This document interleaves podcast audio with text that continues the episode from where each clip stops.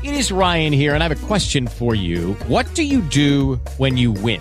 Like, are you a fist pumper? A woohooer, a hand clapper, a high fiver. I kind of like the high five, but if you want to hone in on those winning moves, check out Chumba Casino. At ChumbaCasino.com, choose from hundreds of social casino style games for your chance to redeem serious cash prizes. There are new game releases weekly, plus free daily bonuses. So don't wait. Start having the most fun ever at ChumbaCasino.com. No purchase necessary. VGW. Void were prohibited by law. See terms and conditions. 18 plus.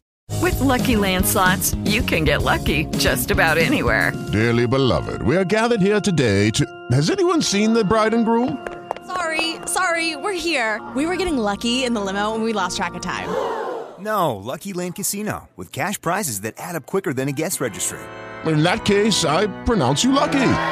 Play for free at LuckyLandSlots.com. Daily bonuses are waiting. No purchase necessary. Void where prohibited by law. 18 plus. Terms and conditions apply. See website for details. O podcast que você ouve agora é uma produção da Central 3. Cristo Redentor, braços abertos sobre a Guanabara. Do lado, do lado, do lado, do lado, do lado, do lado, do lado, do lado, do lado, do lado de cá.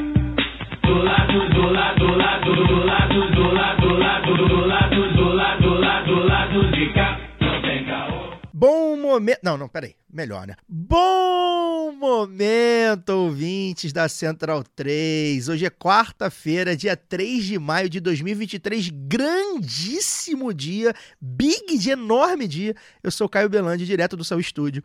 E este é o lado B do Rio 272, chegando no seu feed. O time tá completo ou semi-completo, com a Luara Ramos via internet, o Daniel Soares aqui no estúdio e o Fagner Torres aí preso ali na. Sendo calado é o, pelas bi- Big Techs. é o bichinho, é o bichinho ali do, do- Tá entre o sistema online não, né? Vamos ver se ele entra aí durante o programa. O dia tá muito quente, né? Hoje são temas muito importantes que a gente vai tratar aqui. Vocês já devem saber, pelo menos um deles, né?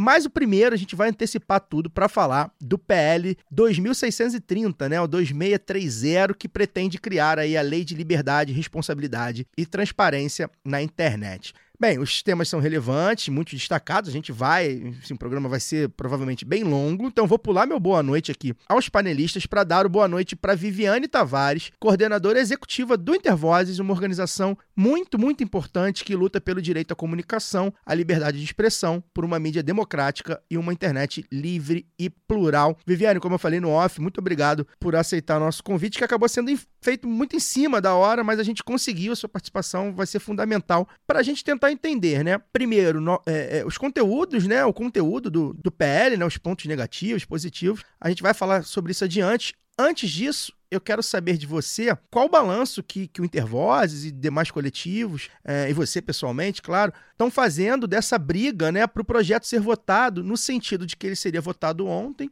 e acabou sendo retirada de pauta. Queria saber qual é a leitura que você faz desse movimento. Bem-vinda. Obrigada, pessoal. Boa noite. Fico muito honrada pelo convite. Gosto muito do lado B, acompanho. É, pois é, estou falando inclusive aqui de Brasília, né? Porque eu vim aqui para cá acompanhar a votação do projeto ontem. Foi um dia muito quente, um dia que saiu até do, do esperado, assim, da quantidade de negociação que o próprio líder da casa, o Lira, teve que fazer. E aí a gente ficava ali abordando parlamentares super experientes é, sobre qual era o calor, né? Como é que eles conseguiam fazer essa contagem de votos? E aí, até o final, até ser adiada a votação, a gente não conseguia saber qual seria esse resultado, porque a pressão estava muito grande. E aí a pressão vem por diversos lados, né? A gente está falando aí de um projeto que propõe regular as plataformas digitais, que são as plataformas, né? Instagram, Twitter, Facebook, é, TikTok. Esse projeto fala de plataformas acima de 10 milhões de usuários dentro do Brasil. Então, por exemplo, Discord, que foi até pauta do Fantástico no domingo, não entra nessa conta, mas é um projeto assim de extrema relevância e importância para um país como o Brasil, que é um país continental, que tem milhões de usuários nas redes sociais e hoje a gente tem aí diversas pesquisas que mostram que as redes sociais é, são um lugar onde as pessoas passam grande parte do seu tempo, por onde elas consomem informação, consomem produtos, e a gente está vivendo aí um espaço né, onde empresas privadas acabam é, prestando esse serviço né, de entrega de informação, de moderação de conteúdo, mas elas não têm regulação nenhuma. Elas podem fazer aí a sua atuação à torta e à direito. E aí, trazendo um pouco da avaliação da votação de ontem, né, é, a gente viu aí, acompanhou no fim de semana,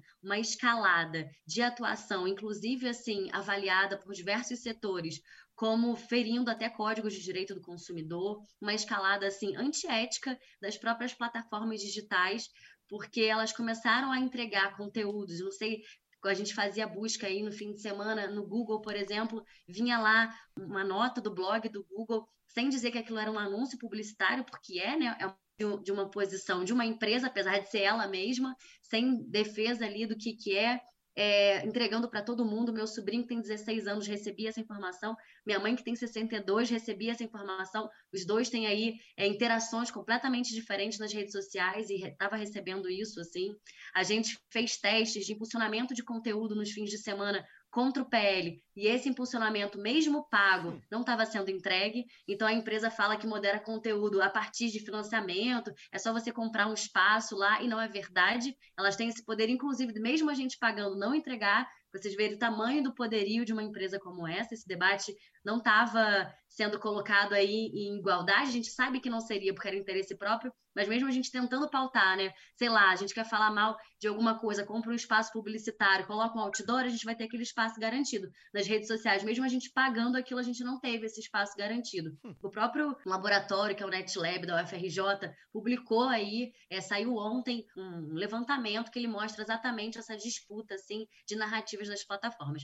Então a gente reconhece que foi uma derrota, assim, porque veio uma ofensiva muito grande das plataformas e de determinados setores da sociedade, como o Movimento Brasil Livre, o MBL, hum. que estava lá presencialmente, causando aquele rebuliço todo que eles conhecem bem, de provocação, de colocar é, é, vários cartazes falando que eles eram contra a censura. Imagina se um PL que no nome dele está liberdade, responsabilidade, transparência, vai propor censura, né? Se um, uma organização como Intervozes, que há 20 anos luta pela liberdade de expressão, pelo direito à comunicação como um direito humano, a gente vai lutar agora, enfim, defendendo uma censura. Então a gente reconhece que foi uma derrota, mas entendendo também que foi uma derrota de, vamos dizer assim, de grandes poderes. A gente está tá incomodando, está na disputa. Ele foi tirado de pauta uma avaliação do próprio líder da casa, que foi o Lira, né? É, de que essa disputa ali, né, de voto a voto, as bancadas. Ontem mesmo foram três colégios de líderes. O que é colégio de líderes? É quando cada líder de bancada, cada líder de partido se reúne para dizer: não, ó, a bancada vai votar assim, a bancada vai votar assado.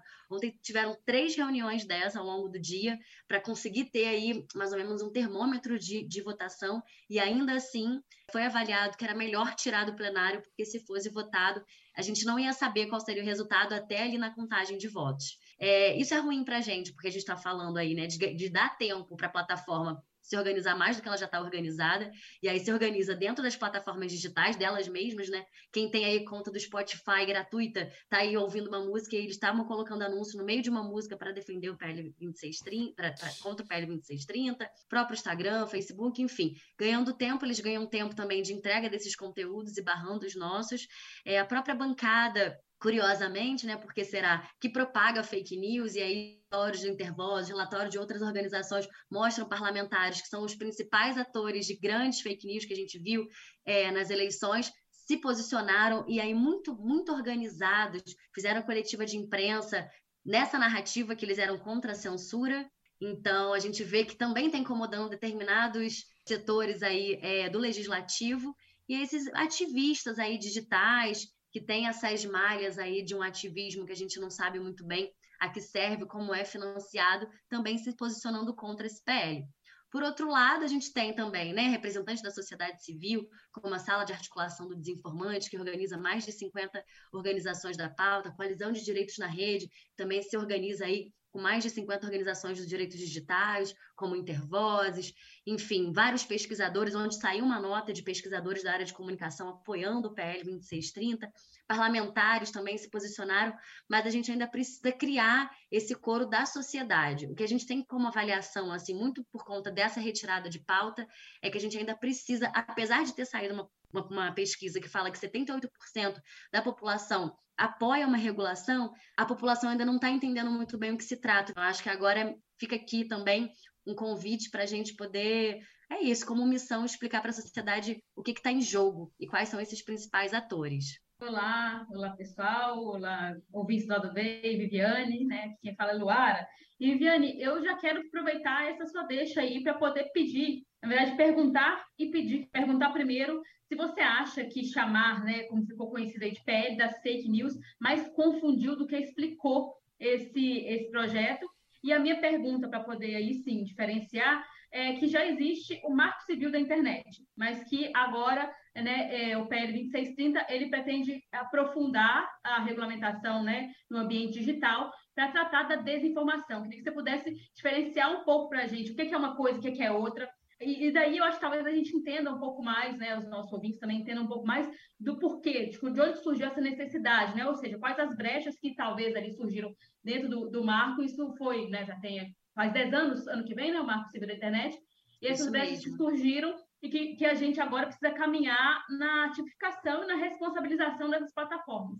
Luara, muito bem lembrado, porque essa comparação é inevitável, né? Se a gente já tem um marco civil da internet, por que não aproveitá-lo para poder, enfim, já que ele trata aí do espaço digital?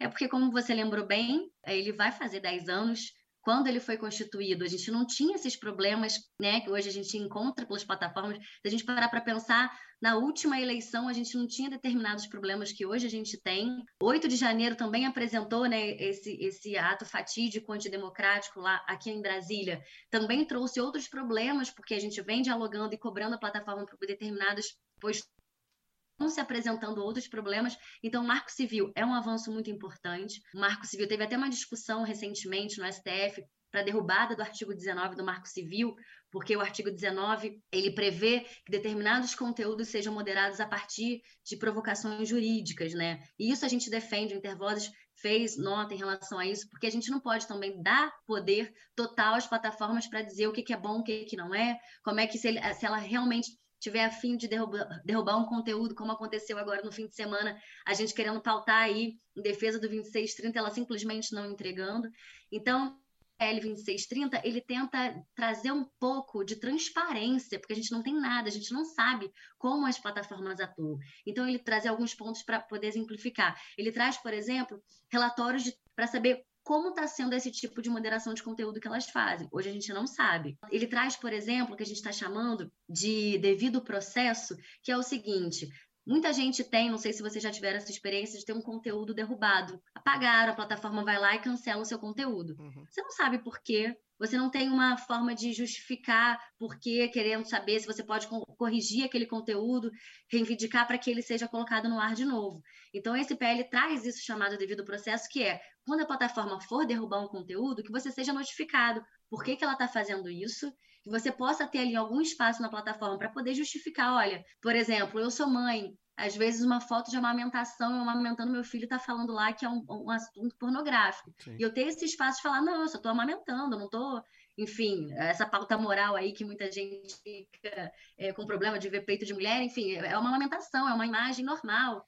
É, para a gente ter minimamente, a gente está chamando de, é quase que o um empoderamento do usuário, já que a gente está lá consumindo nosso tempo, dando os nossos dados, né? Não sejamos ingênuos, elas não são tipo só entregando aí uma tecnologia para a gente interagir melhor em sociedade. Claro que não. Elas usam nossos dados, elas usam nossas emoções para entregar outras coisas. Você vê, né? A gente fala ali com um amigo que precisa comprar uma máquina de lavar e vem ali anúncio entregando para você que você precisa de uma máquina de lavar. Então a gente quer que, que isso fique claro e que a gente saiba é, exatamente o que ela, como a gente pode recorrer, o que elas fazem aí a partir dos nossos dados.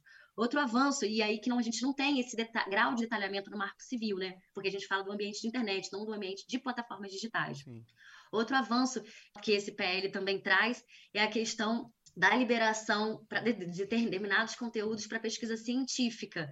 Hoje em dia, é, por exemplo, um laboratório como o NetLab, o próprio Intervoz, a gente fica por, querendo saber biblioteca de anúncio, quem fez anúncios publicitários, e a gente não tem acesso a todos esses conteúdos. Se você precisar, por exemplo, é, é, isso em relacionado a anúncio publicitário, você tem como recorrer e saber um extrato de quais agências é, é anunciaram, quanto foi aquele balanço do ano. Hoje, nas plataformas, a gente não consegue isso de forma muito transparente. O Google tem até um pouco de biblioteca de anúncios, mas o Facebook, o Instagram, isso é uma dificuldade imensa. Então, a gente pede mais transparência de saber quem está anunciando, como está anunciando. E aí eu trago para vocês, por exemplo, um exemplo de como isso é importante. Nas eleições passadas, o Intervozes fez com o Sleep Giants uma campanha, porque a gente não teria acesso a uma biblioteca de anúncios dos parlamentares estaduais que estivessem anunciando na plataforma. Então a gente não, não ia saber quais parlamentares estavam candidatos e quanto que eles estavam gastando de dinheiro para poder conferir, inclusive com fundo eleitoral, uhum. para saber se aquele tipo de conteúdo estava dentro das nossas leis eleitorais, a gente não teria isso. Então nós fizemos uma campanha junto com os Sleep Giants para poder pedir essa biblioteca regional de anúncios e só assim a gente conseguiu é, ter acesso a esse tipo de informação que é transparência, que, que é, é, são dados importantes para um cenário eleitoral do país, assim. E aí a gente fala, ah, mas isso é dever da plataforma? Ela faz isso para outros países. A gente está sendo tratado, apesar do Brasil ser um dos principais mercados dessas plataformas digitais em relação a anúncio, são assim casas de muitos, muitos milhões de anúncios que o Brasil faz, é um dos principais países que investem aí em plataformas digitais, a gente é tratado de uma maneira muito diferente. Países como a Alemanha, como a França, como a Austrália, como o Canadá, já estão super avançados em relação à regulação de plataformas, Sim. a gente já tem essas leis lá, eles têm E nenhuma delas saiu de lá, né, é, Viviane? É importante falar isso, porque fica, ah, vai sair isso. do Brasil e tal. Ninguém quer sair do Canadá, da exatamente, França. Exatamente. E tem uma outra discussão também, só sem querer interromper, mas eu acho que é importante colocar, tem uma outra discussão também que esse é um dinheiro que ele não volta, na verdade, está deteriorando o nosso ambiente de informação, de produção de conteúdo, né, de jornalismo até. É, mudou a forma como se faz jornalismo, porque hoje se anuncia, né? Como é que se anuncia, anuncia online. Então, os jornais aí, pequenos jornais, estou falando nem de, de, que a gente tem uma comunicação de, de monopólios, né, de comunicação aqui no Brasil, mas deteriorou o nosso, nosso, nosso ecossistema informacional e que esse dinheiro não volta, né? Então também existe um problema aí de financiamento, ou de pensar como é que esses caras vão é, também deixar parte da grana que eles lucram em cima do, do das nessas plataformas, né? Exatamente. Para vocês terem uma ideia, as plataformas não respeitam, inclusive, leis que a gente já tem no país como Código de Defesa do Consumidor. Sim. O Código de Defesa do Consumidor prevê que quando uma empresa vem atuar no Brasil, ela tem que ter pelo menos um escritório no Brasil. O Telegram, por exemplo, eles têm um escritório que eles contrataram o setor jurídico de um escritório de advocacia. Quando a gente precisa falar com uma relação institucional ou precisa marcar uma reunião com, com o Telegram, por exemplo, a gente não consegue falar com eles. Durante as eleições, eles ignoravam os pedidos do governo de conversa, de diálogo, de retirada de conteúdo, de desinformação, atacando a imprensa, atacando as urnas, enfim a gente está vivendo um cenário que nem isso, assim, não à toa no PL 2630 a gente quase que repete algumas coisas que a gente tem é, no, no, ECA, no Estatuto da Criança e do Adolescente, estão respeitando leis que já existem no país. Se a gente tivesse um mínimo de, de respeito dessas plataformas, de como atuar aqui, mas não, elas são, né, como esses monopólios de muitos outros setores também são assim, são devastadores, eles chegam com muito poder e tem muito poder, né? Porque hoje a gente está concentrando aí a pauta, o nosso debate público na mão de duas grandes empresas de comunicação, que são a, a, o Grupo Meta e o Google, e eles não respeitam as nossas leis. Então, assim, é importante a gente ressaltar que o que a gente está pedindo é só um mínimo de parâmetro de atuação para que a gente consiga cobrá-los, consiga atuar de uma maneira um pouco mais transparente porque a gente está falando aqui de discurso de ódio, a gente está falando aqui de violência. Não é assim, né? A gente já viu essa, esse caso de violência nas escolas, de como esses, esses assuntos ficam muito inflamados, o quanto é atacado, né? Misoginia, discurso é, é, homofóbico, enfim, uma série de setores que é isso. Na internet, se a gente pegar uma vez, até uma parlamentar, a Tagueira Petroni, fez um vídeo que eu achei super interessante, que ela começou a ler comentários que falavam sobre ela no Facebook. E aí, quando a gente ouve aquilo vindo de um, né, de um corpo é, presente, físico, aquilo fica extremamente violento. Mas as pessoas estão naturalizando de ler isso nos ambientes digitais. A gente precisa trazer né, o ambiente digital para uma certa para um certo espelho do que a gente vive no cotidiano. Você não pode desrespeitar alguém, você não pode incitar a violência de alguém, no dia a dia, né? Por exemplo, o caso agora que o Telegram caiu porque estava ali com grupos é, nazistas, enfim, é, incitando ódio, incitando violência. E aí a gente sabe, hoje em dia, se alguém né, se reivindicar como nazista, fazer algum tipo de cenário, ele pode ser preso fisicamente. Mas aí na internet isso pode acontecer Você pode desrespeitar alguém, você pode é, é, fazer atos racistas na internet? Não, isso é, tem que ser espelhado, né? A gente precisa ter um mínimo de parâmetro é, é, e isso não é ferir liberdade de expressão, porque você tem que ter a liberdade de expressão, tem que ter os seus limites quando você fere o direito do outro, né? Enfim, é isso que traz um pouco esse balanço do PL. It is Ryan here, and I have a question for you. What do you do when you win? Like, are you a fist pumper? a woohooer, a hand clapper, a high fiver. I kind of like the high five, but if you want to hone in on those winning moves, check out Chumba Casino. At ChumbaCasino.com, choose from hundreds of social casino style games for your chance to redeem serious cash prizes. There are new game releases weekly, plus free daily bonuses. So don't wait. Start having the most fun ever at ChumbaCasino.com. No purchase necessary. VGW. Void were prohibited by law. See terms and conditions. 18 plus. With Lucky Land slots, you can get lucky just about anywhere. Dearly beloved, we are gathered here today to. Has anyone seen the bride and groom? Sorry, sorry, we're here. We were getting lucky in the limo and we lost track of time. No, Lucky Land Casino, with cash prizes that add up quicker than a guest registry. In that case, I pronounce you lucky. Play for free at LuckyLandSlots.com. Daily bonuses are waiting. No purchase necessary. Void where prohibited by law. 18 plus. Terms and conditions apply. See website for details. É, Viviane, primeiro foi muito. É claro que foi um trabalho bem feito pela extrema-direita, de demonização do PL, né? Na, na sociedade. E Com a ajuda falou... da Big, das Big Tech. É, obviamente. Você falou mais cedo que é, é, é, nosso, é nosso trabalho também, né? De fazer o contraponto na sociedade, né? Nos nossos grupos de WhatsApp, na fila da padaria, no almoço Dia das Mães, que vem aí. É, então, queria que você falasse pra gente, assim, de forma bastante resumida, né?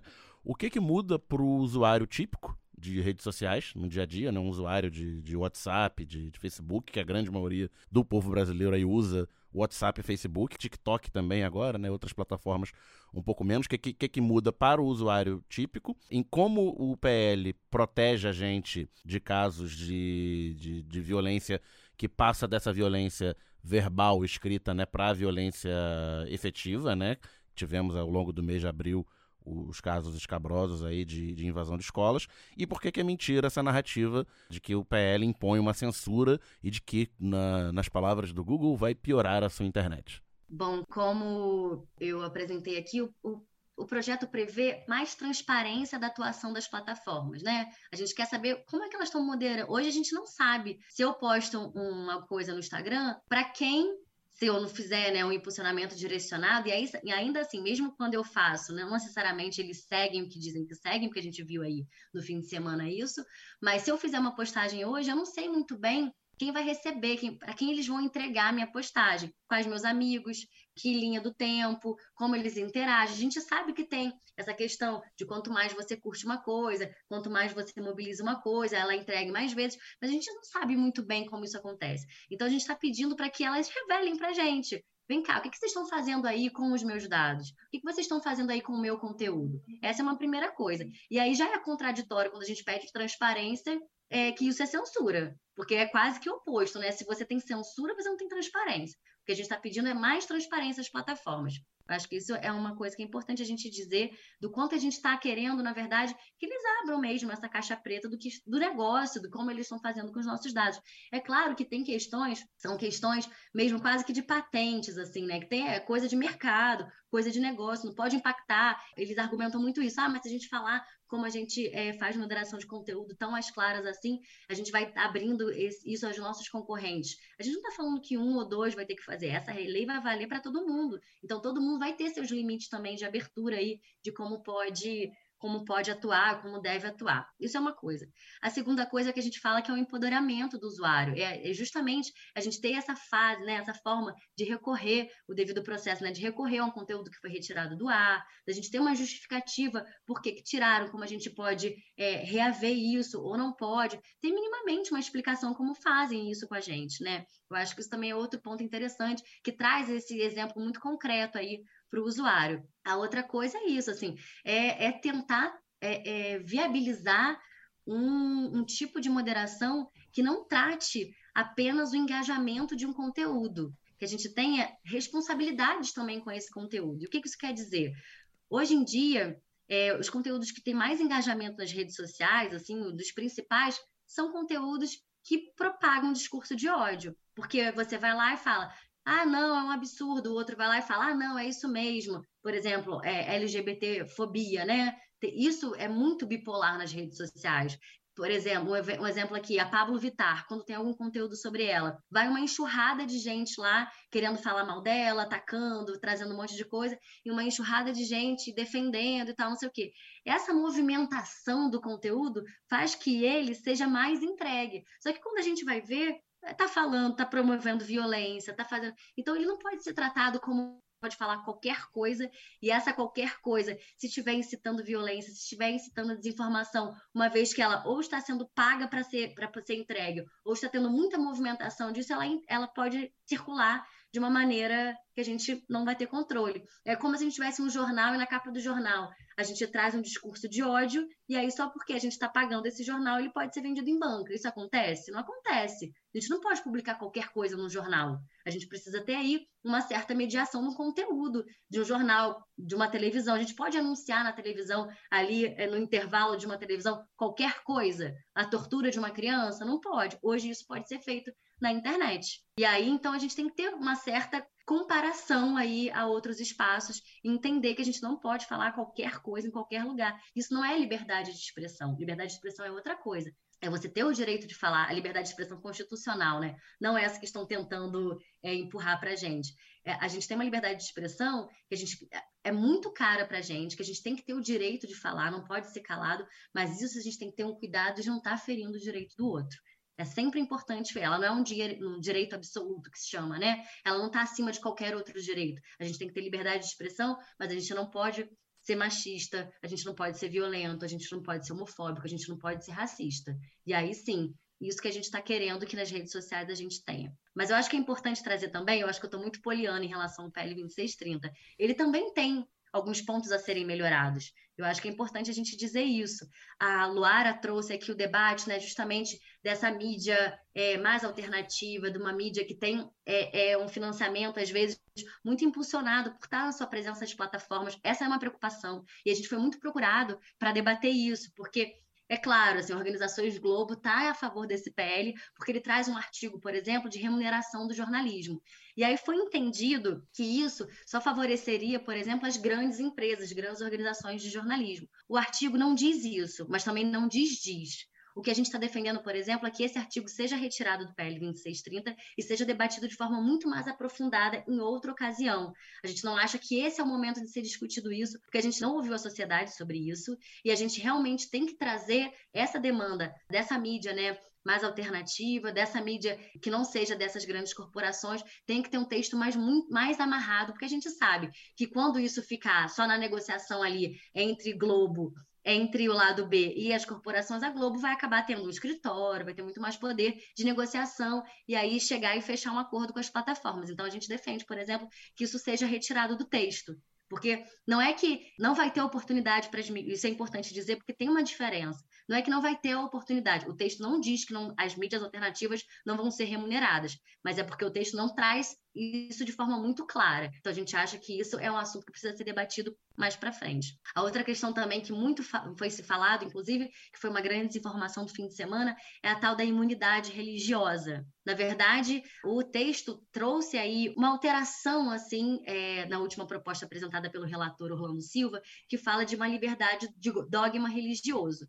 E aí só lembrando que a nossa Constituição fala sobre é, liberdade religiosa. E assim como está no debate de liberdade de expressão, a liberdade religiosa também precisa, é uma prática que é muito importante, que ela precisa ser colocada em prática, mas ela também não, não pode ferir os outros direitos. Ter uma liberdade religiosa não pode dizer que você tem que criticar a religião do outro, como a gente vê, né? A liberdade religiosa fica mais para o lado cristianismo, evangélico, essa bancada religiosa que a gente tem no governo, e aí quando vem um assunto sobre as religiões de matriz africana, não pode ser falado, não pode. Não, a liberdade religiosa tem que valer para todo mundo. Mas é só para lembrar que isso, na verdade, foi um assunto que até o Delanhol colocou, falando que ia ser censurado, que a Bíblia ia ser censurada, não é nada disso, gente. O texto traz quase que uma replica, o sentido replicado em forma de uma redação diferente do que traz na Constituição, que, é importante que seja é, é, debatido e respeitado a liberdade religiosa, eles chamam de dog, mas também é algo assim que desnecessário de colocar num texto agora. A gente entendeu que é muito mais para confundir, é muito mais para ajudar a mobilizar aí o setor conservador, porque falou de Bíblia, falou de família, a galera não quer saber mais de nada, não quer mais discutir mais nada, eles ficam quase que irracionais assim para a pauta, mas esse é um assunto também que trouxe muito burburinho aí no fim de semana que a gente precisou repetir muitas vezes que não é não é bem assim do jeito que estão plantando. E por fim, também eu acho que ajudar, como você pediu aí, né, para ajudar como é que a gente consegue debater o que isso traz. A outra o assunto também que trouxe é, muito burburinho foi a questão da imunidade parlamentar. E o que, que é isso, né? A gente existe hoje, né, na Constituição também, uma defesa de que o parlamentar, em sua prática, ele precisa de uma certa, entre aspas, blindagem para que ele possa ter autonomia, por exemplo, de fazer um discurso falando de uma empresa, falando de um setor, acusando determinadas coisas, para que ele não seja processado ou indiciado para prisão na sua prática parlamentar. Isso vem muito para resolver questões da ditadura, de perseguição política, Sim. que hoje existe uma certa propriedade, aí tem um campo do direito que defende muito é, essa questão para que o parlamentar tenha uma certa autonomia na sua atuação, no seu discurso, porque parlamentar que deveria, ao menos, né, mexer com grandes poderes, poder falar de uma empresa sem ser processado, enfim, fazer denúncias.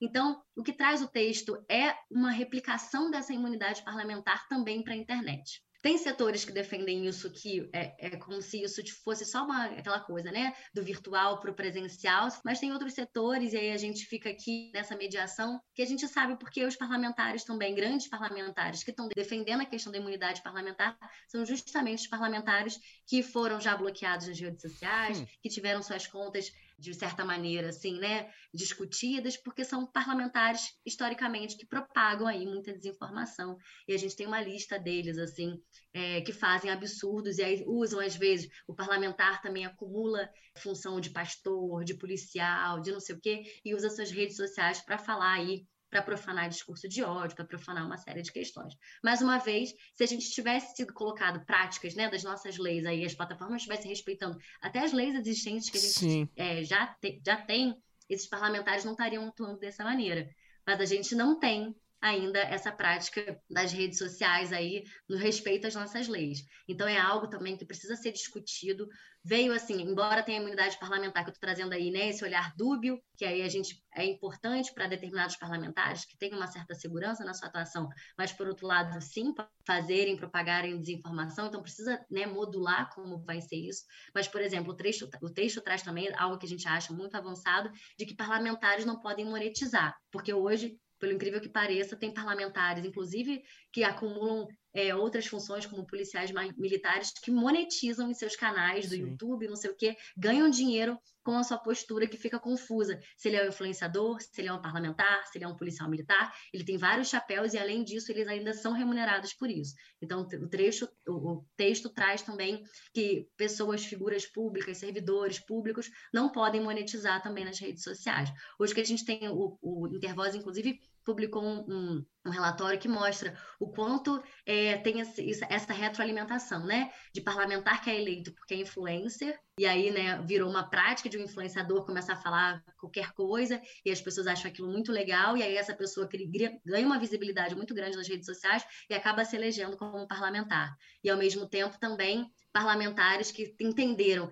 determinadas posições, né, se forem agressivos, se forem não sei o que, ganham uma base aí digital Sim. e aí eles começam a praticar esse discurso para poder engajar mais, enfim, e ganhar mais visibilidade desses discursos bárbaros que a gente vê aí é, como um absurdo. Então, esse texto também traz um certo ajuste de pelo menos eles não serem pagos por isso. Perfeito. Acho que a gente conseguiu contemplar bastante coisa é, é, nesse primeiro bloco, Viviane. A Luara tem um comentário, né, Lu? Mas antes de, de você fazer um comentário, eu quero fazer um, umzinho em cima do que você falou, Viviane, que eu acho que é curioso, que talvez o que resuma é, todo esse debate do PL que, enfim, como tudo que é feito foi feito no Brasil, de, nesse Brasil atual que a gente vive, embora já com um novo governo, é, foi distorcido e tudo mais, eu acho que o que resume bem assim é da internet deixar de ser a terra de ninguém, né? Você vê que você repetiu várias desses, é, dessas questões que estão no PL, é basicamente transferir o que acontece na prática, que, que, que tem seus problemas, que nem sempre, né, discursos de ódio pessoais, né, nem sempre são punidos, tudo mais, mas de, de certa forma há uma fiscalização, né, de, de certa forma, se alguém, te, é, é, é, se você for vítima de racismo, de alguma maneira você pode ir na delegacia, né, e, e, e dar, dar parte lá, e ter alguma coisa, né? E, e forçar alguma coisa, você tem um mecanismo. E na internet é mais difícil, né? Então, tô, dei só um exemplo, obviamente, porque já tem, inclusive, delegacia de crime virtual, mas tô dando um exemplo mais amplo. Eu acho que é, é isso, né? É parar de ser terra de ninguém e falar assim, cara, tem, tem, tem que ter limite, né? E uma padronização também. E acho que é o papel do Estado é esse mesmo, é mostrar que, olha, não, não dá para ser assim, ah, aqui é assim, não gostou, é, vai pro outro. Não é assim, não funciona assim, as plataformas não funcionam assim, né? Lu, você tem um comentáriozinho para fazer pra gente finalizar? Sim, sim. Rapidamente, assim, duas coisas. A primeira, eu acho que a gente precisa sair daqui, é, quem tá ouvindo e tal, ter o entendimento que é, é necessário, é urgente mesmo, né, a aprovação disso aí, porque nós não estamos falando exatamente nem do texto, que a Viviane até trouxe os problemas. Eu também li, achei a redação de algumas coisas meio problemáticas, não sei se é difícil de entender, ou ruins mesmo, assim. Acho que não abarca é, tudo que, pensando, estudando comunicação durante todos esses anos, da minha formação e do meu interesse também, me para e, e, utilizando as plataformas, né, porque sou, sou usuária com milhões de brasileiros, é, vejo que eu acho que, que não abarca. Então, a gente sai daqui com essa ideia de nós precisamos ganhar isso né, no debate público de que é preciso regulamentar que a internet não pode ser terra de ninguém. Acho que todo mundo é, vê constantemente crimes, todo mundo já presenciou algum crime na internet. É, então, pensar como é que a gente pode tipificar, responsabilizar, é, acabar com isso, sendo aí bem, bem utópico. O outro ponto é que, quando a Viviane foi falando sobre essa coisa da, da liberdade de expressão, liberdade de expressão ela é um ideal e uma pauta, uma bandeira bem liberal, assim, a gente vê como é que foi distorcido, né? Aqui no lado B a gente fala muito sobre isso, sabe, Viviane? Como um, podcast anticapitalista, a gente fala muito sobre essa deturpação que o liberalismo faz da, da liberdade de expressão, porque vamos supor, assim, que todos os representantes dessas grandes empresas de tecnologia sejam pessoas idôneas. Ainda assim, eles estão orientados para proteger o lucro dessas empresas, que isso significa também proteger seus próprios empregos, em último caso, seus patrões, enfim. Então, é, os acionistas tal. Então, nós estamos falando de um modelo de negócio que lucra com o discurso de ódio. Né? E não interessa para quem está apontada a arma, os caras querem a grana. Então, assim, alguém pode argumentar, eu acho que é aí que é a falência do liberalismo, e é aí que eu acho que se confunde a coisa da liberdade de expressão, e a gente percebe né, com as pessoas, tipo assim, eu não posso, então, dizer que fulano de tal é macumbeiro, eu vou ser preso por causa disso, né? Quando fala de liberdade religiosa, é, alguém pode argumentar que sobre como esse discurso vende, ou porque vende, ora, se vende, trata de oferta e demanda, então cabe, não cabe às plataformas regular isso, mas ainda que a gente compara, né, compare o Google ou o Facebook a um grande mercadão, eu tenho certeza que você gostaria de saber se o produto que você está levando é original ou é claro. é falso, né, ou é uma cópia. Então, afinal, você está investindo o seu dinheiro, que no caso das plataformas é a sua atenção, os seus dados, então, que dados são esses, né? E o que me parece é que essas empresas estão lutando para poder vender todo tipo de lixo, sem dizer que é um lixo e sem nenhuma garantia de devolução, até porque o impacto da desinformação não é exatamente mensurável. Então, a, a, metáfora do grande mercado me parece razoável, porque você compraria num, num shopping que tivesse uma criança numa, numa banquinha se mutilando, ou um cachorro apanhando, ou você compraria um estupro coletivo? Isso tudo está vendo na internet como, por forma de conteúdo criado e distribuído de maneira completamente opaca, isso. porque isso também é parte do modelo de negócios dele, que não se responsabiliza nem pelos é, diz, né, que não se responsabiliza pelos produtos e serviços colocados à venda em suas prateleiras, mas de forma contraditória não diz como é que organiza essas prateleiras, né, para que esses produtos isso. eles cheguem à mão de quem os procura. Então, um argumento é, liberal de que se as pessoas procuram, então deve ter, e se não tiver censura, e é um ataque ao livre mercado, isso não pode encerrar a discussão, porque nós, estamos, nós estamos falando da vida das pessoas, né? do impacto sobre a nossa forma de viver, das instituições que fundamentam as nossas comunidades, que esse tipo de discurso ataca o tempo inteiro, né? do consumo insustentável, porque isso também precisa ser falado, né? desse mercadão que virou, se compra tudo e vende tudo, e no adoecimento psíquico e emocional de uma geração inteira. Então, eu tenho muito receio sobre novas legislações, né? sobretudo para algo que nem nem todo mundo entendeu o que, que é. é no Brasil, no Brasil é sempre um perigo, né? Vir nova, é, novo texto de lei, às vezes, às vezes não. Os jabutis, né, é. também. Então, assim, inclusive porque já existe uma legislação, é, como a Viviane falou, né, sobre direitos humanos, por exemplo. A questão Sim. é como é que a gente aplica se não tem esses dados, né, para chegar aos responsáveis por violação aos direitos humanos. Sim. Então, é, para concluir, né, eu tenho sim como boa anarcopetista, eu sou muita desconfiança de mecanismos de controle que não sejam amplamente discutidos com a sociedade. Agora, me parece que, diante de, de um impasse que diz respeito, inclusive, a um ponto de não retorno né, da, da sociedade que, que já Sim. caminha é, para esse discurso de ódio que já está, enfim, causando tudo que a gente tem visto aí, novos, é, novas formas de se cometer crimes é, que sempre existiram, mas piores, mais perversos, de organização. Acho que as plataformas trazem muito isso é, e não estou falando nem só de, de buscadores e tudo, mas também aplicativos de mensagem, né? A organização desse discurso de ódio, né? É que torna essa regulamentação não só necessária, mas urgente mesmo. É isso, perfeito. É isso, Lara. Eu acho que a gente tem que deixar muito claro que essas plataformas são negócio. Quando a gente olha para negócio, a gente não tem uma agência reguladora para poder é, acompanhar a aviação civil, a ANAC, a gente não tem a agência reguladora dos planos de saúde, a gente precisa regular determinados serviços que são prestados. Então, a gente precisa encarar essas plataformas como negócio, um negócio muito lucrativo. E aí vou trazer aqui, só para fechar aqui minha participação, só como um exemplo, existe um site chamado Brasil Paralelo, que durante as eleições, assim, as vésperas das eleições, num período de três meses, eles investiram 2 milhões numa simples mensagem: ataque às urnas das, ataque às urnas brasileiras. Vocês acham que as plataformas ganhando 2 milhões com esse conteúdo, eles vão tirar esse conteúdo do ar? Eles têm esse interesse de preservar um ambiente democrático no país, ganhando só de um, uma organização 2 milhões de reais? É. Não vão, gente. Ninguém que, que, que, que visa o lucro vai querer, né, que tem isso como negócio, vai querer, ah, não, eu sou muito democrático aqui, tô bacana, não quero ganhar 2 milhões, não. Não vai, a gente precisa tratar elas como empresas de negócios. E, por fim, também uma última, um último esclarecimento, esse PL vem sendo construído há três anos, tanto que o, que o PL é 2630 de 2020. 2020. Ele vem sendo construído há muito tempo. Foi criado um grupo de trabalho com diversos especialistas lá no Congresso para debater esse PL. Entrou muita coisa, saiu muita coisa, como o Lara falou, né? Usou a expressão, entrou jabuti, que é uma prática do Brasil de colocar assuntos que não têm a ver com a origem do PL para passar tudo junto. Enfim, entrou, foi muito debate. É um PL tem sido acompanhado pela sociedade durante muito tempo, tem sido debatido porque eles falaram, ah, não teve debate com a sociedade, não teve não sei o quê. Tem pontos para ajustar, como eu falei aqui, do remuneração do jornalismo, dessa, dessa questão da imunidade parlamentar, claro que sempre tem, mas há soluções, né? Ficar contra o PL. A gente pode falar isso como emenda parlamentar, pode retirar determinados trechos do PL, enfim, a gente pode melhorar esse PL durante a votação. O que a gente não pode é ficar ainda numa terra de ninguém, como bem lembrou vocês. Assim, a gente precisa regular as plataformas. E tá tarde demais já, né, Viviane? A verdade é essa, né? Porque eles falam é, que não teve debate porque eles, eles, nunca quiseram debater. Para eles estava bom do jeito que tá, né? Exatamente. O PL vem de 2020. A gente pediu uma votação em regime de urgência no passado para que ele pudesse já estar tá valendo nas eleições. Obviamente, a gente não conseguiu a votação porque, né, a gente já sabe esse lucro todo, determinados setores, né, bancada, bancadas aí ban é, evangélica, de extrema direita, enfim, lucrando muito com isso isso se fazer não só de lucratividade de dinheiro, né, mas desse debate público. Eles sabem muito bem usar essa, esse tipo de conteúdo na internet, essas formas aí, né, não transparentes. Então, assim, tá mais do que na hora. Tem muita coisa que a gente já poderia ter evitado se a gente tivesse o mínimo de transparência possível que a gente reivindica nesse PL.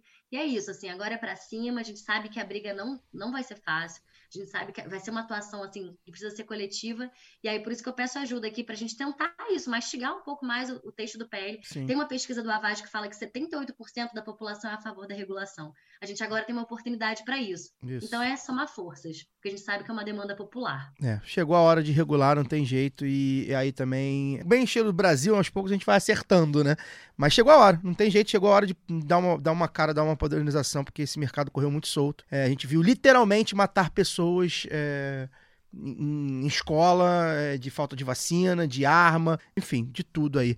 Viviane, muito obrigado pela sua participação, valeuzaço por ter atendido a gente aí em cima da hora, mas eu acho que a gente conseguiu contemplar bastante, deu, deu uma boa clareada aí no assunto, no, na, no conteúdo né, do, do, projeto de lei. Deixa seu último recado aí pra, pra gente, de repente, quem quiser é, saber mais, tiver um, é, é, nas redes sociais, do Intervozes, enfim, um site que de repente tem algum, alguns outros detalhes. Maravilha, obrigada, gente. Eu que agradeço agradeço pelo espaço, coloco à disposição para debater esse e outros assuntos relacionados ao campo do, do, direito à comunicação como direito humano.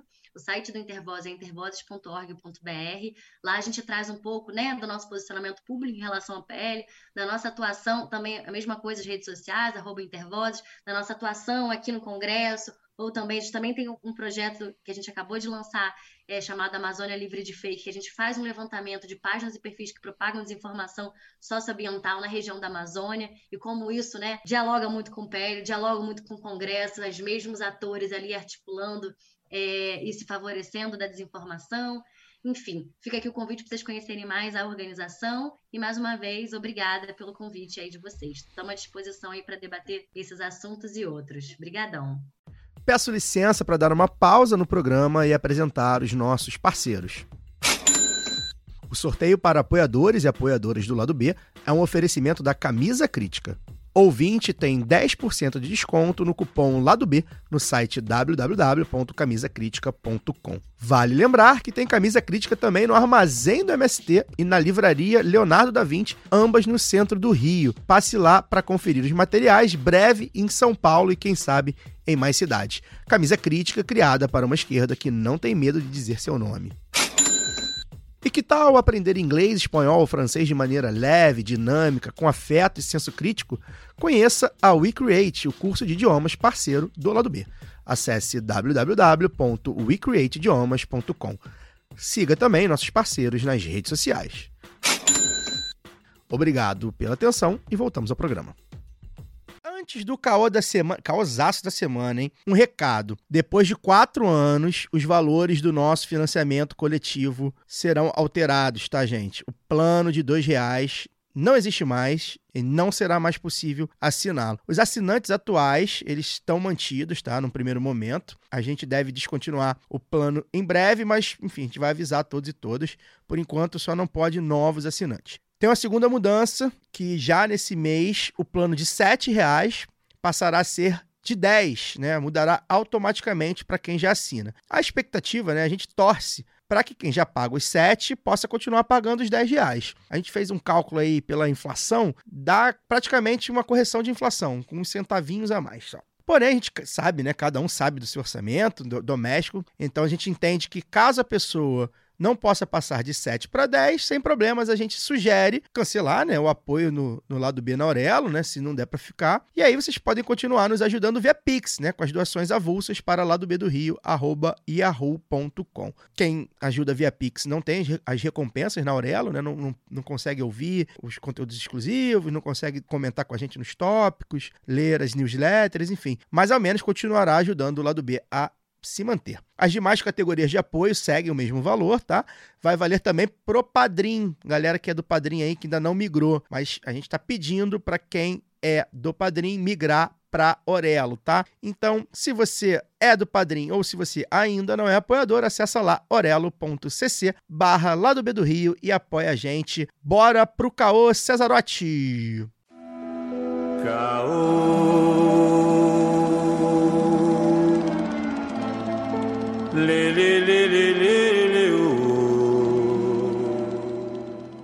Seis horas da manhã. Toque, toque, toque. Três batidinhas na porta. Aí quem está do lado de dentro pergunta: quem é? E a resposta é a Polícia Federal. Essa clássica frase aí da musa do fascismo arrependido da Globo.com, hein? Joyce Hasselman tá. Pô, alguém da Globo.com tá. Enfim, compõe o roteiro que aconteceu hoje, nessa quarta, na casa de Jair e Michele Bolsonaro. Mas por enquanto a gente não se anima, só uma busca e apreensão de celulares, né? A operação da Polícia Federal, autorizada pelo ministro Alexandre de Moraes, dentro do inquérito das milícias digitais que investigam uma fraude nos cartões de vacinação do Bolsonaro e da filha de 12 anos, é, visando aí entrar nos Estados Unidos no fim do ano passado. Se Bolsonaro ainda não saiu preso, inclusive enquanto a gente grava aqui já saiu passaporte apreendido, arma apreendida. Parece que a Polícia Federal não recolheu o passaporte, apesar da determinação do Xandão. É, enfim, é capaz de você tá, se você está ouvindo isso aqui agora, nesse momento, é porque ele não foi preso. Porque se ele for preso, a gente vai derrubar esse programa e vai fazer outro. Enfim, é, o Bolsonaro ainda não saiu preso, mas a gente não pode dizer a mesma coisa do capachão Mauro Cid Barbosa, o militar lambibotas de Jair, que foi preso, apontado aí como pensador desse esquema, que, enfim, bizarro. Além dele, um PM e dois milico verde-oliva e dois políticos cariocas também foram em cana. Gente, olha só que sabor. Eu, por mim, tô satisfeito. Para mim, é, é, o fato já me satisfaz. Eu quero mais, obviamente, mas assim, de conta gotas eu gosto muito. Comentem aí, porque eu só quero curtir esse dia. Eu gosto de imaginar o cu na mão. O cara vai jantar nessa hora, imagina ele jantando um pão com leite condensado agora. E ele, ai meu Deus, o que, que, será que vai acontecer? E agora? O que, que vai ser? Enfim, chorou e tudo. Fagner Torres, bem-vindo, você que não pôde participar do primeiro bloco. E aí? É, cheio de tesão hoje, provavelmente, né? Boa noite, vocês me ouvem bem? Muito Só bem. Confirmar. Fagner É, entrando noite, pelo Caio. telefone fixo hoje. É, boa noite, Caio. Boa noite, Luara. Boa noite, Daniel. Me desculpem minha estrutura mambembe aqui. eh, Hoje eu era para eu estar no, no- no estúdio, mas acabou que me enrolei de trabalho e estou tendo que gravar de casa. Então, não reparem se eventualmente no meio da minha fala um cachorro latir, um gato miar. Passarinho piar. É, esse tipo de coisa pode acontecer, né? Alguém pode bater na porta, enfim. Rapaz, é... tem aquele ditado, né? Aquele ditado certo que diz que o cavalo esperto não espanta a boiada, né? E eu vou ficar muito feliz se o cavalo esperto, nesse, nesse caso, for a justiça brasileira começar finalmente a funcionar de maneira a aterrorizar né, os responsáveis pelo, pelo terror que nós vivemos nos últimos anos. Eu acho que a prisão do Olha a Faca, né, do, do, do cara lá do Coronel Cabelinho. é, é muito é muito simbólica. Ele era o ajudante de ordens, então né, não, não, dá- não dá, né, não precisa nem ficar repetindo o quanto esse sujeito deve saber, né, das entranhas daquilo que nós vivemos, né, por obra desse governo nefasto que aconteceu, que rolou aí nos últimos anos. Então, imagino que ah, o, o condomínio Vivendas da Barra vai viver uma noite que não acabará até o sol amanhecer, né? O De ideal é que pra seja amanhã. toda noite ele viva uma noite que não acabe até o sol. amanhecer. Exatamente, exatamente. Mas eu acho que a partir de hoje o condomínio Vivendas da Barra, não, não apenas o É, a é, não, agora casa- é Lago Sul. É Lago Sul. Jardim Brasil Botânico. agora. É, já, é Jardim Botânico. É, é, é, o Lago Sul, entendeu? o Vivendas da Barra. E eu diria que, inclusive, inclusive no Vivendas da Barra, eu diria que não apenas a casa da família Bolsonaro não vai dormir, mas também muitos vizinhos É. é, provável que não durmam, né? Porque a própria vizinhança do condomínio já é estranha, digamos. Então, rapaz, a gente tem aí é, muita coisa para ser revelada. Eu acho que pô, essa história da- do cartão de vacina é uma ponta do iceberg, usando um clichê, né? É, é literalmente a ponta do, do iceberg, porque foram muitos crimes cometidos ao longo desses quatro anos de mandato, sem falar nos crimes anteriores, né? Durante os seus mandatos parlamentares. Mas foi muito crime cometido na condução da pandemia, é, na venda de estatais, né, na corrupção, é, a chamada corrupção micro, né, a corrupção que esses caras estavam acostumados a fazer, de rachadinha, entre outras coisas. Sem falar a relação com o grupo de extermínio, a relação com milícia, a relação com o jogo do bicho, com toda a escória possível. É, muita coisa para ser apurada, cara, muita coisa para ser apurada. É, eu acho que o Brasil precisa que essas pessoas, aqueles os cabeças desse esquema, aqueles que financiaram com dinheiro e financiaram com discurso, é, precisam muito responder pelos crimes de tudo isso que a gente passou, assim, porque não, não foi brincadeira esses quatro anos, não foram quatro anos de, de, de brincadeira, eram, foram quatro anos em que literalmente nós vivemos é, um dia após o outro. Não foi metaforicamente falando, foi literalmente vivemos um dia após o outro. A gente não sabia o que podia acontecer no dia seguinte. Não dava para prever, não dava para ter o mínimo de plano né, durante esses quatro anos. Foram quatro anos foram tirados das nossas vidas que a gente dificilmente vai poder recuperar. E esses quatro anos que foram tirados foram tem responsáveis, né? Esses quatro anos têm digitais e essas digitais é que a gente precisa é, identificar, qualificar e fazer com que eles paguem pelo que fizeram. A gente fez um programa de final de ano, ano passado, uma live, né? E uh, uma das coisas que a gente se perguntava era, né, o Ministério da Vingança, né? O que, que, Hum. que, que será feito com essa turma que fez tudo isso daí que o Fagner falou. Então, mantenha a posição e estou feliz de estar acontecendo aquilo que. Não que previ, mas que achei que ia acontecer, que é esse conta-gotas. De pouquinho em pouquinho, é uma, uma, um depoimento aqui, uma ação ali, uma busca e apreensão. E como o Fagner falou, o negócio de cartão de vacina, embora muito grave, né? Você promover uma, uma fraude do sistema do, do SUS com, com o objetivo de forjar um cartão de, de, de vacinação para que seja possível ao Jair e ao seu, à sua entourage a entrada nos Estados Unidos, que exige obrigatoriamente a vacina. Então não adianta ele falar que, ah, eu não, ninguém pediu vacina para mim, blá, blá, blá.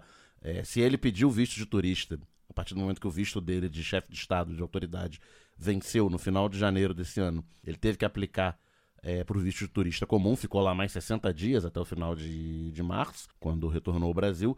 Então ele teve que, se não apresentar, ele teve que declarar. É isso no, no, no direito americano, é, é, é, muito caro o direito americano, você declarar que é verdade que você Jurar um falar cartão. a verdade, somente a verdade, nada mais que a verdade. É, e, e, e, e, obviamente, pelo just in case, né? Embora ninguém tenha exigido o cartão físico, seus asseclas lá imprimiram o papelzinho lá para dizer que tinha o cartão. E isso permitiu a, a justificativa para busca e apreensão. Mais um dia que ele está nas manchetes policiais, aí, né, com Polícia Federal batendo na porta e tal, e permitiu o confisco de telefone celular dele. Pode ser que seja o, é o telefone quente, a gente não sabe, né? Será que tem o tipo tem o dinheiro do ladrão, tem o, o, o telefone para a Polícia Federal? Não sei se é esperto a esse ponto. Tomara que não, mas de qualquer forma prendeu lá o Coronel Cabelinho, que é o cara envolvido até o, o seu pega-rapaz. no Sócio honorário do Flamengo. Bom, Eu gosto sempre de Ele lembrar e isso. toda a camarilha É. fascista que um dia professou ser Flamengo ou não, o Landim deu um título. Isso. Mas isso é assunto para uma outra história. Não, gosto de lembrar. É, mas enfim, é, o cabelinho tem. Tá até o cabelinho envolvido em tudo que. todas as pequenas e grandes falcatruas do, do Bolsonaro. E ele estando preso, e eu acho que o Bolsonaro vai jogar a culpa nele, né? Vai jogar no Vai, mar. vai. Tipo, ele fala, já tá. Já, no primeiro momento ele tá falando que ele nunca vacinou, que ele não sabia, que não sabe de cartão nenhum, que ninguém nunca pediu cartão pra ele. Mas o cartão existe. Tá documentado aí, muito bem documentado pelo processo da Polícia Federal. Então vai sobrar pra ele. é, e ele sendo preso, ele não tem cara de que aguenta muito tempo uma cadeiazinha. Então pode ser que ele abra o cabelinho, quer dizer, o bico, para entrarmos aí na- nas questões mais graves que o Fagner falou, que é de joia pra cima. E só pra resumir aqui essa, essa minha fala, o Fagner falou aí de rachadinha, né? É um esquema baixo clero do É, cacete, então, né? os caras são É milicianos. um né? cara, um médico bolsonarista de Goiás que forjou um cartão de vacinação que tentaram inserir no sistema pela Secretaria de Saúde de Duque de Caxias, do aliado Washington Reis, né, quase eh, atual vice-governador do estado do Rio de Janeiro. Cujo irmão foi alvo de. Cujo irmão foi alvo, apreensão. deputado. Gutenberg. Gutenberg Reis. O secretário de saúde foi um dos presos. Presos, isso. É, e na. O sistema recusou, olha aí a importância do Estado minimamente organizado. O sistema do SUS recusou a entrada do cartão porque o lote de vacinação era de Goiás.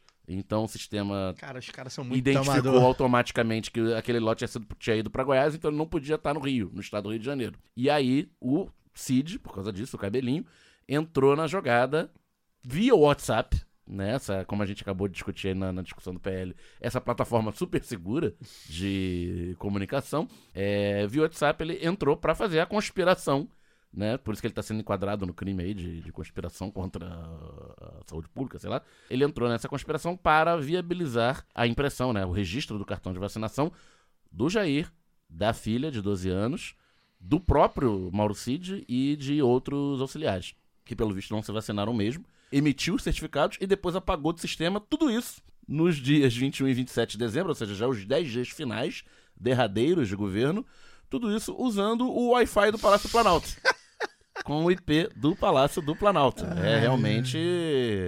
Seria uma comédia pastelão, né? Se- se- O dia que fizerem o filme. Hermes e Renato. O dia que, gente- o dia que fizerem o filme do, do, do governo Bolsonaro, há a opção de fazer uma comédia pastelão. Luara, é, antes de passar para você, vou, vou só ler aqui. é, acho, acho que as pessoas que estão nos ouvindo já sabem, mas eu gosto de dar o serviço, né? Os crimes dos presos, né, da- da- que estão sendo investigados também, infração de medida sanitária preventiva, associação criminosa, porque, é, enfim, é, ocor- ocorreu com várias pessoas, né?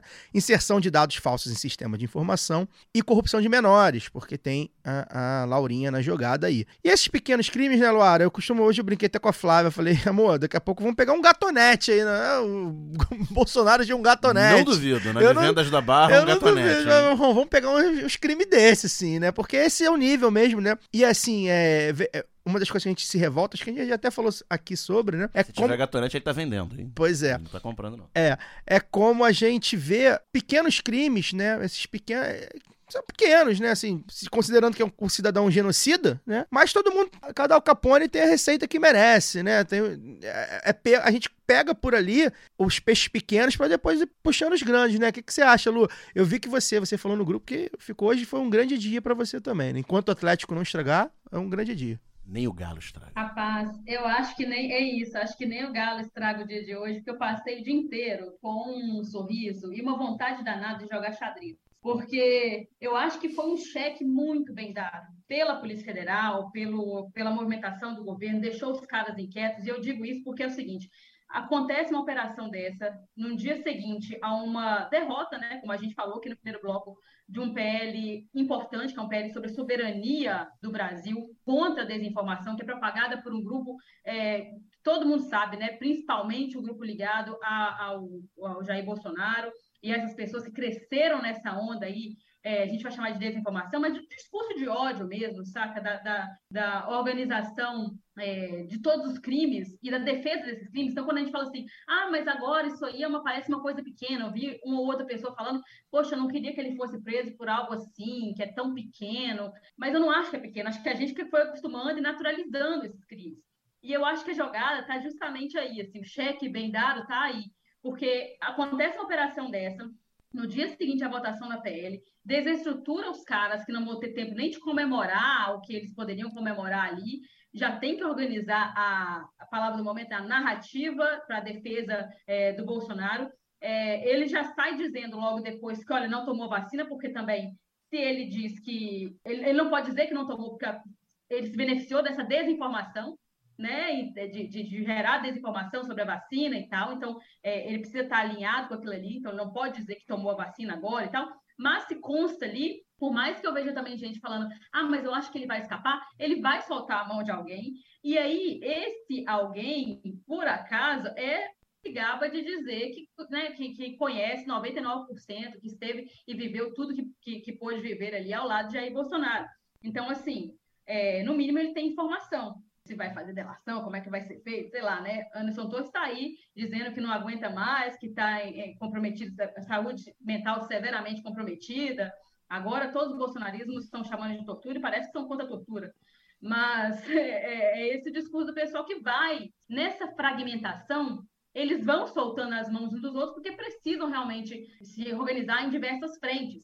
E aí também eu acho que foi uma grande jogada, porque nós estamos no momento. É, é, esse tema, né? Porque cartão de vacina, é, Covid e tal, acaba retomando a CPI da Covid no momento que a gente teve na última semana abertura de duas CPI, CPI né? CPMI dos atos golpistas, CPI do, do MST, que vai dividir é, governo e oposição ali em suas frentes também, mas que se a gente precisa, é, a gente acaba tendo que colocar de novo um peso. Peraí, o que, que são essas ferramentas? A que, que elas servem? Né? E aí a gente retoma a CPI da Covid, que acabou não responsabilizando todo mundo que deveria, né? não teve uh, o, o, uso e o peso que deveria.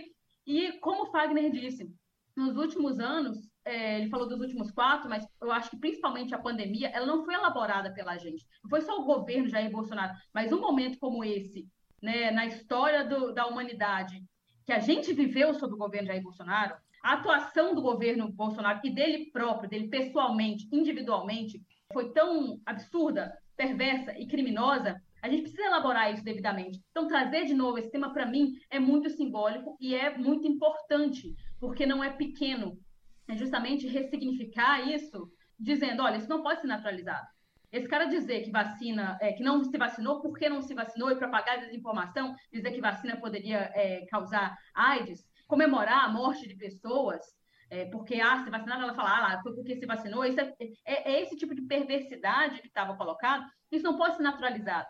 Então, é importante a gente trazer de novo esse tema, tomar esse, esse discurso, até para poder pensar, né? Se a gente vai fazer nova CPI, para quê? A gente tem aqui o material que, que vai ser feito com isso? Começa de agora também, sabe? Pegar e não, e não deixar essas coisas passarem para a gente poder depois, e aí, né, tratar dos outros temas e tudo, mas senão vira só esse, aquele negócio de acabar em pizza, né, que a gente falava antes. Então, não deixar o tema é, esfriar. Não esperava, acho que eles também não esperavam, né? É, então ficaram atordoados. Então achei que foi uma grande oportunidade aí de reorganizar as nossas forças e alinhar o nosso discurso de que esse não deve ser mais um crime que vai passar impune, porque como eu, é, agora já entrando no outro, no outro ponto, né, desse cheque que eu falei, tem a questão que envolve outro país. Por mais que você vai discutir se ah, é crime, outros dizem que não, que não é crime. Tem portal dizendo, não, mas ele usou passaporte, passaporte diplomático, o Daniel já trouxe. Não, mas se ele ampliou ali quando já não era chefe de Estado, como é que fica essa situação? A questão é, envolve o cara mentir sobre seus dados, sabendo ou não, mas essa informação foi passada de forma errada para outro país. Em um país em que eles né, gostam, os bolsonaristas gostam de, de, de estar próximos e tal. É um, um, negócio, complica o fato de, de, de Laurinha Bolsonaro ou do, do Bolsonaro, da família Bolsonaro, querer passar férias na Disney ou para em Miami. Então é um negócio que vai causar, no mínimo, algum mais uma dor de cabeça. Eu acho que todas as possíveis para essa família desgraçada, eu sou a favor. Então, que, que comecem cada dor, eh, toda dor de cabeça possível para esse povo. Eu acho, inclusive, que. Eu falei isso, comentei isso no grupo. Eu tenho para mim que isso tem dedo, inclusive, dos Estados Unidos. Tenho falado sobre isso. Acho que os Estados Unidos está caçando Trump lá, né? Não, não acho que seja coincidência. Eu também acho que é possível que alguém tenha soprado e falado assim, ó, ele precisou declarar que tomou a vacina para vir para cá. É, puxa aí, vai aí que aí vai ter coisa. É, eu não duvido mesmo. Primeiro que eu não duvido do dedo dos Estados Unidos não, em lugar nenhum. vindo de lá, eu acho que pode ter uma articulação, tipo assim, ó, oh, vocês viram isso aqui? Vai deixar? É, é não, mas eu acho, eu acho que eu acho que pode ter vindo de lá, sim. Assim, é, é eu não duvidaria de Puxa ter vindo de lá. Puxa, porque eu, alguém tem, alguém olhou lá, né? Porque a gente tá falando de, de, de CIA, caralho, a quatro. Esses caras são foda, são meticulosos, né? É, não é, não é a milíciazinha do, do Bolsonaro. Então os caras olharam lá e falaram assim: é estranho, Bolsonaro teve aqui que diz que não tomou vacina, ele no mínimo deve ter, tem que ter dito que tomou a vacina. Vai atrás disso aí, alguém, pessoal, vai atrás disso aí. É, enfim, dos Estados Unidos eu não duvido nada, nesse caso específico, menos ainda. O, o, o, Fagner, queria te chamar só pra gente. A gente já tá estouradinho no tempo, mas tem um aspecto que a Luara falou sobre a retomada, né, de, de alguns assuntos. Tem um assunto que sempre é retomado quando o Bolsonaro tá na reta, quando tá o nome do Bolsonaro em crimes, dos amigos do Bolsonaro em crimes, dos militares, né? Bom lembrar, vários milicos presos que a Marielle. coronel, além do oficial superior. Além Isso, do... que é o nome de Marielle Franco, né? É curioso como sempre tem, sempre esbarra no, no tema assassinato de Marielle Franco quando chega perto do Bolsonaro as coisas, né? É, de crimes, né? seja ele da natureza que for. E aí o tal do Ailton, que era lá, foi candidato a deputado, é, era um, é um milico que foi preso, teria falado, assim, numa conversa com o Mauro, num assunto nada a ver, aparentemente. É, falou, né? Ah, eu sei até, inclusive, quem mandou matar a Marielle e tal. Um negócio assim, meio nada a ver, assim, fora de contexto completamente. Até o Demore falou um negócio que é verdade, né? É, é bom a gente também não, não, se empolgar nesse assunto, porque muitos milicianos falaram que sabiam durante Cheio esse tempo inteiro, falsa. um monte de pista falsa. Mas é curioso isso, né, Fagner? É sempre, sempre esbarra. Na, tem, sempre que tem Bolsonaro, esbarra na, no assassinato da Marielle. É, pois é. Os meus advogados eles me proíbem de dar opinião sobre isso. Não se atreva. Mas saibam que eu tenho uma opinião. É, é, é, é, só isso que eu tenho a dizer sobre esse, sobre esse fato né, que nos entristece. É, e nos, tanto nos entristeceu e nos entristece até hoje. E que a gente é, imagina que precisa o Estado brasileiro precisa, agora que a máquina está sendo operada sob outro governo, sob outra toada, a gente acredita que o Estado brasileiro deve, não deve medir esforços de resolver é, essa história. Né? Então, eu, todo mundo sabe que eu, quer dizer, todo mundo sabe não, né? Vocês sabem que eu, que que você eu acha? tenho uma opinião, que eu tenho uma opinião desde o primeiro momento. Deixa os ouvintes, advogados os meus advogados me proíbem de falar sobre esse assunto em público. Deixe os ouvintes imaginarem. Acho que eles vão imaginar é. certo. Alguém tem mais alguma conclusão final desse assunto? Acho que a gente também tem que esperar os desdobramentos aí, porque eu acho que desse assunto vai ter desdobramento. É, eu não acredito que o Bolsonaro vai ser preso por causa disso, acho que ele vai escapar dizendo que não, não sabia e ah, tal, mas eu acho que o Capachão vai se fuder. Mas cada vez mais ele tem que jogar a turma dele no mar, Vai ter né? que jogar a turma no mar. está preso é, há quatro meses. Isso, vai ter que soltando os pesos, né? É, é, é do... Fica na coada, que eu acho que é o mais importante, porque quando você está coado, Isso. a chance de você se contradizer também é muito maior. Isso. E ele tem, e assim, Contradição nunca foi problema para o Bolsonaro. Não. A questão é que agora a gente tem gente séria querendo lidar com isso. Isso. Gente, inclu... E gente que, inclusive, nem é tão séria assim, mas que agora entendeu o buraco que foi cometido e que está é. disposto, né, está comprometido a, a, fazer os acordos é. necessários é. para que essa gente nunca mais faça o que fez, né? Porque é, foi uma destruição, né? Nos Isso. últimos quatro anos foi uma destruição total do que a gente conhece, teve de, de política, de ética, de tudo, é. dentro do debate público, enfim. E eu acho que a gente não pode aceitar mais isso. O Bolsonaro ele vai ter que pagar de alguma forma Vai. ou fugir. E agora fica um pouco mais difícil se aprender o passaporte. E bom que movimenta a base, né? Movimenta a base também, como a gente sempre fala, né? Porque só eles fazem esse joguinho, né? É bom a gente fazer esse Isso, joguinho de vez em quando também. E, Deixa- a deles é, é, é, é, fragmenta. Isso, que e é bater cabeça. Exato. O- os entendidos, a Viviane falou aqui hoje, que foi um que tá lá em Brasília, né? Que, que deu entrevista aqui mais cedo, que tá um bate-cabeça danado, né? É. No gabinete lá da, da, da extrema-direita. E os relatos de quem, de quem acompanha, né? Os grupos, quem tá infiltrado aí nos grupos e acompanha a movimentação dessa galera, é que não passou o dia inteiro e eles não têm uma narrativa unificada, Sim, que é muito comum. cada é, eles vão unificar isso provavelmente amanhã. Sim. Ele- em um dia eles fazem. Geralmente eles fazem no, no primeiro momento. É. Hoje foi o dia de bater cabeça. Porque eles esperavam. Não ouvimos Não os esperavam. filhos, né? Não ouvimos nem É, o 01, Eduardo 00, falou, 013. orgulho da esquerda estar perseguindo meu pai. Enfim, é, nada contra o governo postar a postagem que fez sobre a importância da vacinação, né? Muito exterior. importante importante. quem vai viajar, E importante Lula. Lula botar bom dia e boa quarta-feira sim também. É importante. Eu discordo do nosso amigo Kennedy. É uma campanha permanente. Eles em campanha permanente. A gente precisa é, é, é, deixar nossa base também atenta, né? A gente reclamou aqui no, no programa de 100 dias como a gente não via nenhum movimento sobre é, é, o cerco ao Bolsonaro, ao bolsonarismo, né? E hoje a gente viu. Então a gente já, já muda o nosso espírito também, inclusive para defender o governo no que tem que ser defendido, enfim, para estimula, mo- mostra que de fato a gente virou ou tá tentando virar uma página. Ô, Caio, só poder Vai, Lu, encerra aí, por favor. A gente tá falando da fragmentação do, né, do, do discurso lá bolsonarista, também tem muito é, com a certeza que eles tinham de impunidade. Sim. Então, quando você pega Milico e vê lá de novo algumas é, colonistas aí que servem de ascom de Milico, ah, ficaram assim, porque prenderam. Os caras não esperavam isso.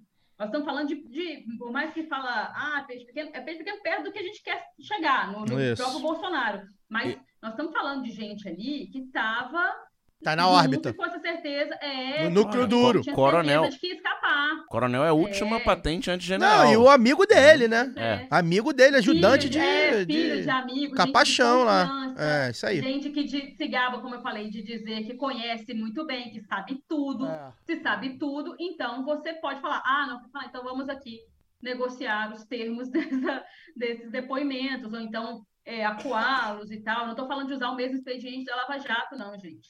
Mas é, dentro do devido processo legal e do, do republicanismo que, que o PT gosta tanto de defender aí, né? Que também meus advogados me impedem de dizer o que eu acho sobre isso. É, Advogados trabalhando muito hoje. mas eu, eu acho que é deixar esse pessoal saber que, olha, vocês estão na, na mira também. A gente, e, e aí que é importante isso, cara, que você falou.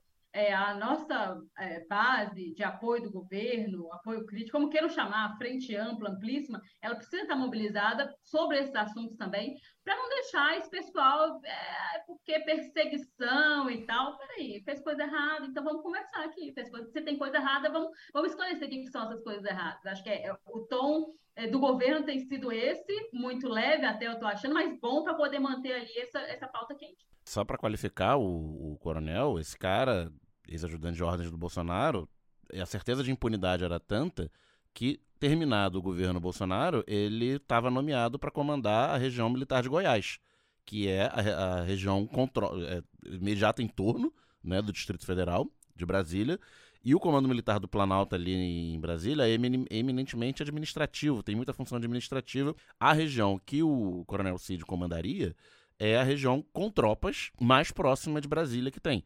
Então, esse cara simplesmente estava nomeado pelo Exército Brasileiro para comandar as tropas mais próximas da capital. E acabou sendo uh, a resistência em trocá-lo, em, em demiti-lo, impedir que ele assumisse essa posição, acabou sendo o pivô da demissão do comandante do Exército no final de janeiro. Né, que o, o Lula entra com a nomeação dos novos comandantes militares, tem o 8 de janeiro, tem essa toda aquela, aquela tensão do, do, do Exército, do Comando do Planalto não impedir né, retirada dos manifestantes, dos manifestantes, dos terroristas, qual- como quiser qualificar aquela turba lá.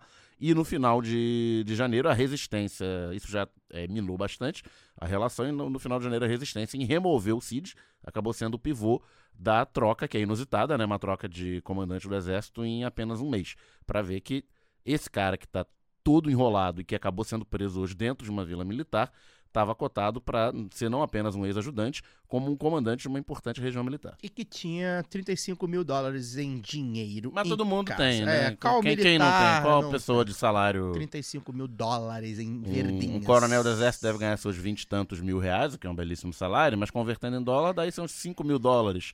Então o cara que ganha Sete 5 mil dólares, tem que sustentar a família e tal, uma vida de classe média no Brasil de hoje, ter 35 mil assim em dinheiro vivo, né, no colchão, é. Todo mundo tem, É, né? enfim. Luara Ramos, obrigado, boa noite e até semana que vem. Até semana que vem, sem mais delongas, vou ali ver o galão jogar e espero que o pessoal tenha curtido bastante o dia de hoje. Foi, não, não sei os dobramentos ainda, mas eu acho que a gente tem que se permitir curtir esses pequenos momentos de prazer, de imaginar o desespero dessa gente. Então, só para concluir mesmo, Deus me livre da culpa cristã de não gozar com o desespero dessa gente ruim. Quero que chore todo dia, se possível, toda noite. Boa noite, Daniel. Diria minha falecida avó, ou coisa ruim pra eu achar bom. Embora não seja ruim. Só pra eles. Até semana que vem, pessoal. Coisa boa. Fagner, obrigado aí pelo esforço de ter, estar, ter estado conosco. Foi complicado, mas conseguiu dar o teu recado aí. Boa noite. Viva o dinizismo, hein? Boa noite, boa noite. Viva a Revolução Dinizista de 2023. O trotskista É, mas o que eu queria dizer sobre o. Pegando a esteira do que a Luara falou, é é, são duas palavras muito simples e muito fácil, de muito fácil entendimento. Safoda eles. Amo safada eles. Vou mandar um abraço aqui pros ouvintes do lado B, lá do Giannis, cara. O Giannis é o grupo do Telegram. Alô, Telegram, hein? Hã? Vacilando, Telegram é foda. É o grupo do Telegram dos apoiadores do Café Belgrado, que é o podcast que eu curto, que eu apoio, sobre basquete, sobre vida. Os caras Guilherme e, e, e Nepopop me acompanham aí é, na rotina nesses playoffs da NBA fora também. Enfim, gosto muito do, do podcast, ouço todo dia. É, eu entrei lá essa semana, né, no, no Telegram, fui muito bem recebido. Tem uma porrada de ouvinte nosso lá. E Caio Belândia, lá do Beta. Falei, sou eu. Então falei que ia mandar um abraço para eles. Vou mandar também, claro, um abraço para os nossos apoiadores e apoiadoras lá do Conselho Editorial, já que a gente ficou uns dias lá, né?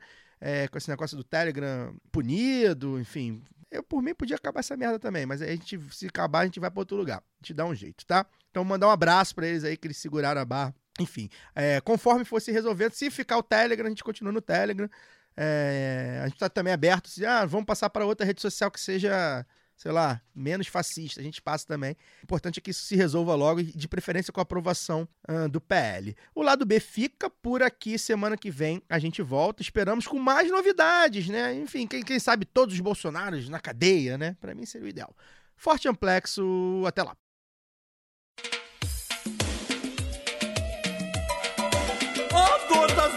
JF, o exuberante não está aqui. Quem será por mim?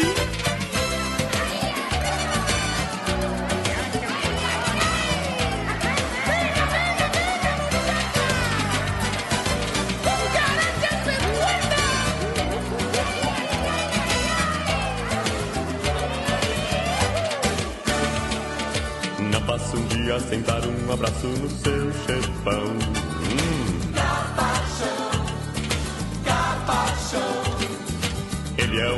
Mas sei que ele é mais fiel que um cão. capachão. Puxa o saco com jeito. E vai morrer se disserem que o chefe é um cachorrão. É. Capachão, faz isso não. Puxa o saco, mas só que no saco só tem ração.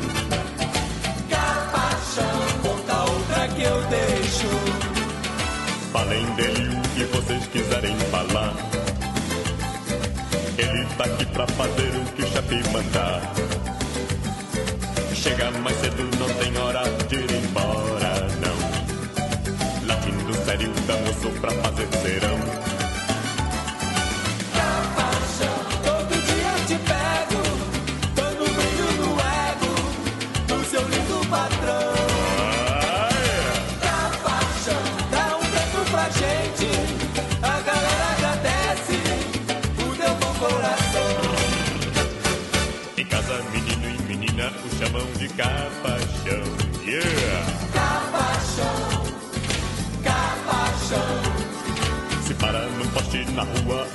Virou refrão. Hum, seu pipi sai mal feito. Não passa um dia sem dar um abraço no seu chefão, não. Capachão, capachão. Puxa o saco, mas só que no saco só tem ração, baby.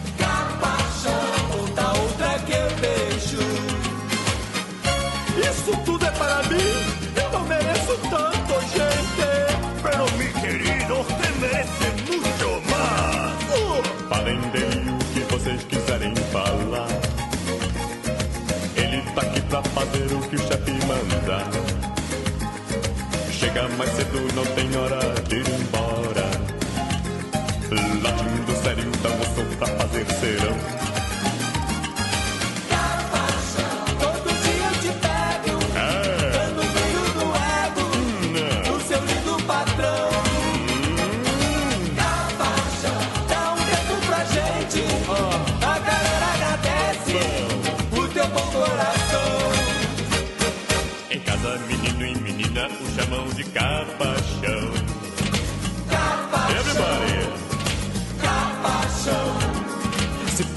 Poste na rua, agora virou refrão. Baby! capachão. Seu pipi sai mal feito. Hum.